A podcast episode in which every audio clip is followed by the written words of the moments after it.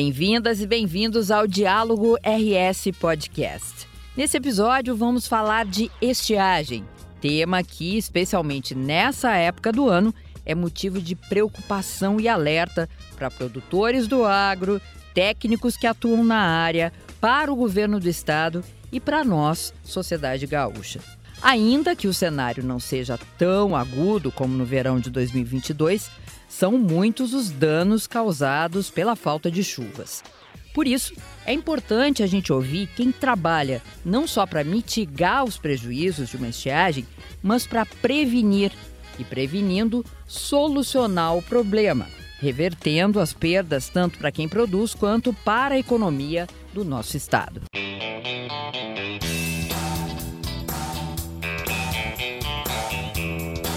E eu começo com o diretor técnico da Emater RS, Alencar Ruggeri.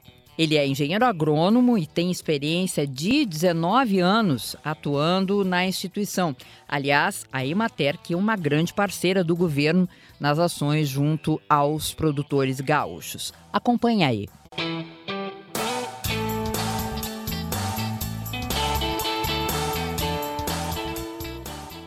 Na visão da sociedade, muitas vezes as ações são lentas em relação à estiagem. E há aquela cobrança de que, poxa, mas todo ano é a mesma coisa. Queria que o senhor explicasse um pouco para gente que isso não é passe de mágicas. E muitas vezes a compreensão disso é um pouco difícil, né? É, na verdade, assim, é uma questão complexa. Você tratar de uma de uma atividade agrícola que ela é uma indústria a céu aberto, é complexa. Nós temos um momento diferente na, na história. Nós estamos num momento bem interessante, onde há uma interação com os técnicos. A política e os técnicos estão trabalhando. Então, eu tenho dito que está sendo tratado com muita serenidade e muita seriedade um problema que ele é estrutural.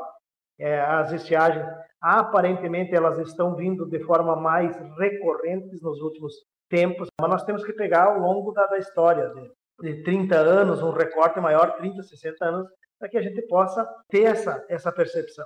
Claro que o ano passado nós tivemos uma estiagem forte no estado, severa, mas o que nós temos é esses avanços que para a sociedade isso demora. Nós falamos de uma área aí de, de 7 milhões de hectares, então nós temos que ter propostas estruturais, está tendo, eu tenho participado de diversas reuniões, então isso que nos dá um alento. Ah, e do ano passado para cá o que fizeram? Nós temos trabalhado, tem o avançar nos açudes, é, todos são processos, tecnicamente a gente gostaria que eles fossem mais ágeis, mas você tem toda uma estrutura que nós temos que seguir o ritmo. Não é uma, uma empresa privada que se decide e faz, você tem todos os órgãos envolvidos, órgãos de controle, enfim, toda uma dinâmica que ela faz parte da sociedade, porque todo mundo tem que ter responsabilidade, principalmente com o dinheiro que é colocado à disposição da sociedade. Então, eh, realmente eu fico feliz em poder estar observando esse momento, mas triste por nós termos de novo uma estiagem que atinge em cheio os produtores. Claro que nós temos uma notícia boa também. Nós saímos de uma, da maior safra da história do inverno e no mesmo dia falar de estiagem. Então, dá uma notícia boa e no mesmo momento uma notícia uh, extremamente difícil. Então, é, é, é, é o nosso cenário no estado. E também um exemplo prático disso que o senhor está falando em relação à técnica, né? Não é só sair perfurando poços para resolver, né? Seria até uma prática meio populista, para falar um jargão de política que não nos serve mais. É isso, né? Perfeito. Não podemos ser tão simplista. Ah, vamos perfurar poço, está resolvido. Eu tenho energia. Qual é a profundidade que eu vou ter? Quantas famílias eu vou atender? Para que, que eu vou utilizar essa área? Então, claro que são medidas, são essenciais, certo? Mas elas têm que estar num conjunto de atividades para que você possa colocar isso. E nós temos que ter esse planejamento. Nesse sentido, o governo tem avançado muito na questão da organização e dos planejamentos para que a gente possa ter uma tranquilidade maior e estar vendo quais as principais prioridades. Eu acho que isso, isso é essencial para que a gente possa desenvolver a sociedade como um todo, dentro de um modelo que hoje as redes sociais nos permitem, é instantâneo. Vou fazer uma reunião agora privada, aqui não existe mais privado. Isso exige cada vez mais responsabilidade naquilo que nós fizemos. E esse exemplo que tu colocou dos poços é exatamente isso. Eu tenho que ter esse cenário é pegar uma perfuratriz daqui, sair, levar esse equipamento a 200 quilômetros, vai lá, perfura um poço, está aí agora. Eu tenho energia, é potável essa água, eu vou usar para quê? Então tudo isso tem sido tratado com muita muita seriedade. É momento de orgulho, tá? Porque você vê a, o quanto se avança tecnicamente, não é uma questão, uma decisão que veio lá do, gabinete, uma decisão política, tem essa interação, interação técnica. Então, isso é muito importante para que se desenvolva. Claro que eu falo isso como agrônomo e não como um agente é, político nesse momento. A, a, sua experiência não é pouca, né, diretor? Desde 2005, ou seja, são vários cenários e várias políticas passaram-se governos, enfim, transparência e esclarecer a população, né, e a sociedade para que entendam esse processo, né? Isso também é importante. Bom, dentro desse quesito transparência aí, quais são as culturas mais atingidas agora em 2022, diretor? Milho. Milho é, é extremamente frágil, né? Na verdade, ele é, ele é frágil e está coincidido a estiagem com o período que ele é mais frágil, uhum. que é florescimento e enchimento de grãos. A soja, nós temos uma, um impacto nesse momento menor, porque ela está no estágio onde a interferência da falta de chuva desde que ela consiga se desenvolver, porque o, o ruim de você falar é que cada um está olhando a sua propriedade. Quando digo, ah, o Estado perdeu X, aí o cara o cara está sentado lá em Porto Alegre, veja aqui eu perdi 100%. Não, nós estamos falando de coisas muito distintas. Se eu estou falando de Tupã-Seretã e de, da região aqui dos campos de cima da serra, são coisas totalmente diferentes. Você leva a informação e você tem públicos diferentes. E quando nós temos esse as estiagens, então elas têm essa dificuldade de cada um entende a propriedade dele. O mais triste é que além da perda, o cenário é desolador. A grama está seca, as árvores estão tá caindo folha e você olha um pouco distante aquele pó. Tudo é desconfortável nesses momentos. Então a gente, a Imater até serve às vezes de levar uma palavra de consolo para o produtor. Então nós temos um papel muito importante. Ele vai além dessa dificuldade momentânea que ela tem se repetido ao longo dos anos. Para a gente fechar, então, cultura de irrigação e da armazenagem. Isso avançou aqui no estado? É, é que nós não temos a cultura da irrigação no estado, certo? Nos últimos 10 anos se, se avançou. Hoje o próprio produtor vem buscar isso, quebrou alguns paradigmas em relação a isso. Então nós temos regiões que se desenvolvem porque o produtor ele é muito de observar o que, que está acontecendo para que ele avance nós também temos que ter um, um, cenário de que a agricultura se expandiu no estado, então ela, ela tem um impacto maior hoje do que era há 10 anos atrás. E as estratégias aí da própria qualidade da irrigação. Muitas vezes não é só você ter irrigação, você tem que ter uma qualidade dessa irrigação aí adequada para ter uma melhor eficiência do uso da água. Quer dizer, hoje nós estamos aí com temperatura de 30, 40 graus, quem sabe a céu aberto, aonde tu está molhando e isso evapora tem se avançado muito, tem muito mais pessoas habilitadas nisso. Uma questão que eu acho que o Estado vai ter uma situação mais clara das políticas em função da decisão de, governo, dos técnicos que estão envolvidos nessa construção aí. Mas, repito, nós estamos avançando, você na história esse, esse recorte vai ser bem visível quando nós estivermos daqui a alguns anos olhando esse cenário dessa, desse período agora.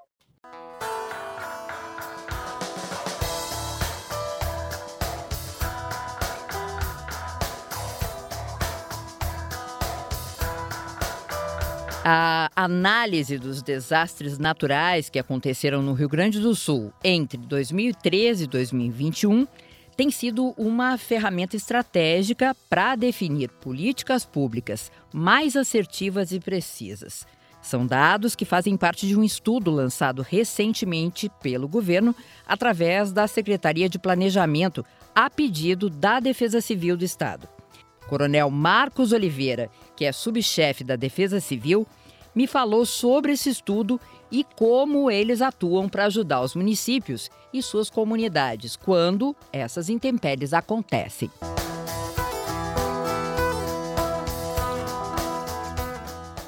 Coronel Marcos, quais são os principais dados divulgados nesse estudo?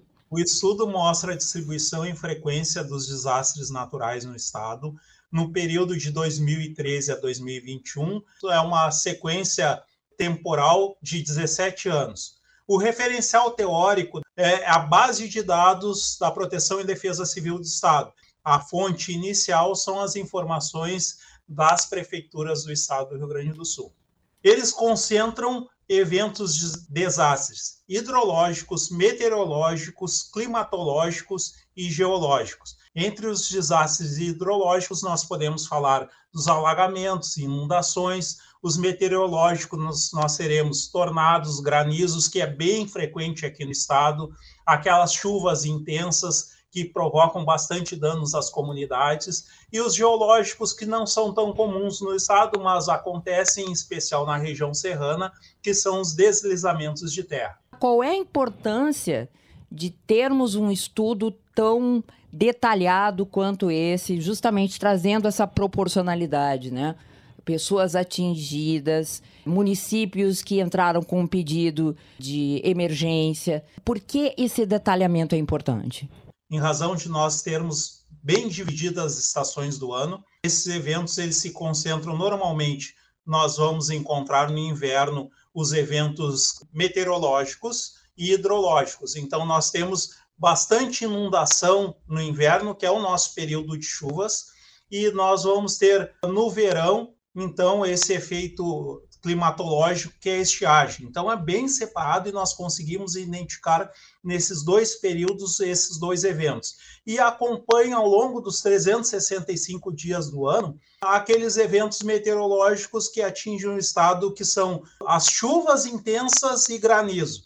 Mesmo nesses períodos de seca, nós temos pontualmente no estado uma grande concentração de água num curto espaço de tempo, que não vai resolver o problema da estiagem, mas ele vai provocar grandes danos às comunidades que sofrem esses eventos. Então, o evento te dando um conhecimento global de como funciona os fenômenos no estado do Rio Grande do Sul, nos auxilia, em especial na nossa preparação, nós estarmos o Estado como um todo e os municípios prontos para fazer uma ação forte de prevenção. E as pessoas perguntam, mas é a estiagem, como é que nós fazemos prevenção à estiagem se é um, é um fenômeno do tempo? Bom, nós podemos fazer ah, ações que vão uh, mitigar os efeitos, que vão diminuir o impacto desses efeitos com a comunidade, construindo cisternas, construindo microaçudes, barragens. Então, nós termos o equipamento público próprio para dar resposta, como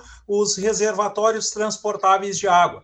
Nós não temos no Estado uma política de carro-pipa, que é uma política nacional, que o ano passado foram mais de 500 milhões de recursos investidos nessa área, mas não vem para a região sul do país, porque a legislação federal, uma portaria de 2012, diz que a destinação desses recursos é só para o semiárido nordestino e para o norte de Minas Gerais, que sofrem com a seca. Coronel Marcos, quais são as demandas e as ações da Defesa Civil nesses eventos? Porque não é só a estiagem, né? Mas vamos falar especialmente dessa época em relação à seca e estiagem.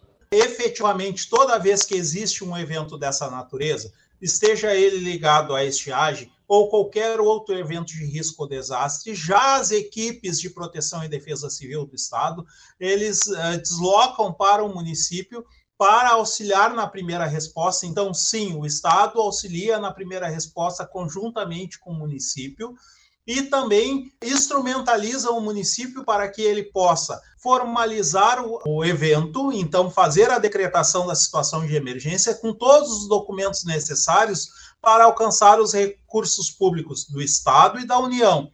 Bom, Coronel Marcos, a Defesa Civil tem apostado bastante nos seminários de boas práticas entre as regionais, né?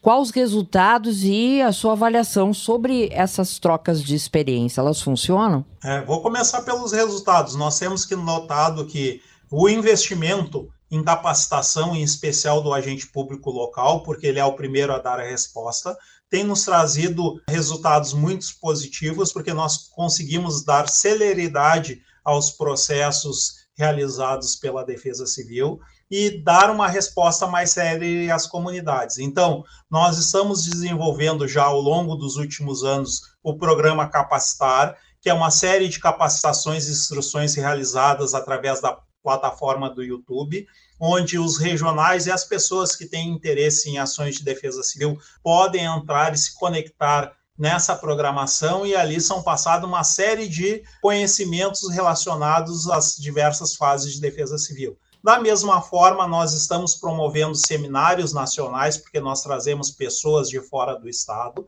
para troca de conhecimento e boas práticas na área de defesa civil. Isso faz com que esse compartilhamento de ações de boas práticas possa reverberar, possa ser replicado nas demais localidades, o que também reverte em garantia ou melhoria das ações para as pessoas. Considerando então esse período de estiagem 2021 2022, ele começou seus efeitos em dezembro, então dezembro foi a primeira decretação em 2021. Então, dia 18, no período 21-22, nós tínhamos 346 municípios em situação de emergência. No mesmo período, 2022-2023, nós temos 120, ou seja, um terço dos municípios e nós tínhamos lá uma população de 1.542.498 pessoas afetadas por esses eventos. Nesse período atual, nós temos 966 mil pessoas, 946. Ou seja, essas informações são produzidas nos municípios, nós temos um impacto, o efeito da estiagem nesse período, um terço do efeito do ano passado. Então, nós estamos numa condição melhor esse ano. Da onde surge essa melhora? Primeiro, dessas ações realizadas do Estado. Então, o Estado não parou na perfuração de poços e na construção de barragens, mas também na questão climatológica, porque nós tivemos um inverno chuvoso. E esse inverno chuvoso fez com que os nossos mananciais acumulassem água, e como a estiagem é um efeito gradual, nós não sentimos ainda esse grande efeito da estiagem porque nós tínhamos um acúmulo de água, nosso copo estava cheio. Então, estamos conseguindo né, passar melhor que o ano passado nesse período.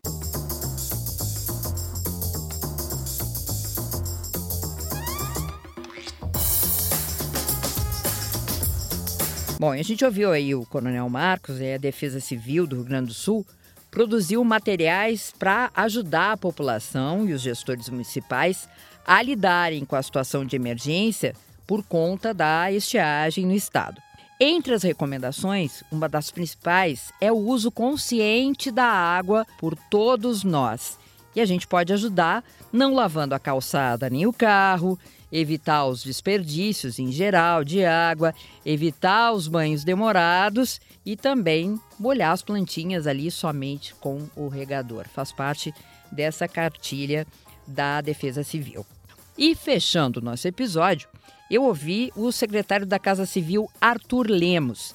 Ele confirma que o governo vai atualizar o plano de enfrentamento à estiagem projeto que vai ser apresentado aos gaúchos em breve e que tem como prioridade o combate à fome e ao desabastecimento de água, com reforço nos investimentos do programa Avançar.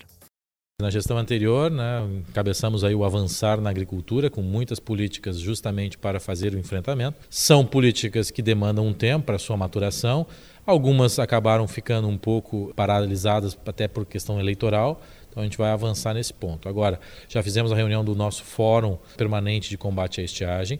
O governador também reuniu o secretariado, que já está preparando um plano de voo para esse enfrentamento de curto, de médio e longo prazo. Apresentado ao governador, o governador vai levar à sociedade quais serão os pontos em que nós vamos enfrentar. Agora, claro, a gente precisa também do apoio da União. O principal apoio da União neste ponto é entender que a estiagem, a seca, ela também é um desastre, assim como as inundações. E ao por ser um desastre, a União precisa dar sim suporte e apoio para o governo estadual e claro, para os nossos produtores. E temos que realmente sair dessa questão do imediatismo, né? Temos que sim ter a parte mais de curto prazo, imediata, mas apenas para atenuar a situação, mas não perder o horizonte de um planejamento de longo prazo. Porque o que, que acontece? Volta a chover e aí o problema desaparece. E ao problema desaparecer, parece que está tudo resolvido. Mesmo depois que começar a chover, não tirar o pé e a atenção do planejamento de longo prazo e a solução, como eu mencionei, definitiva para a mitigação deste efeito que a gente enfrenta aqui no nosso estado.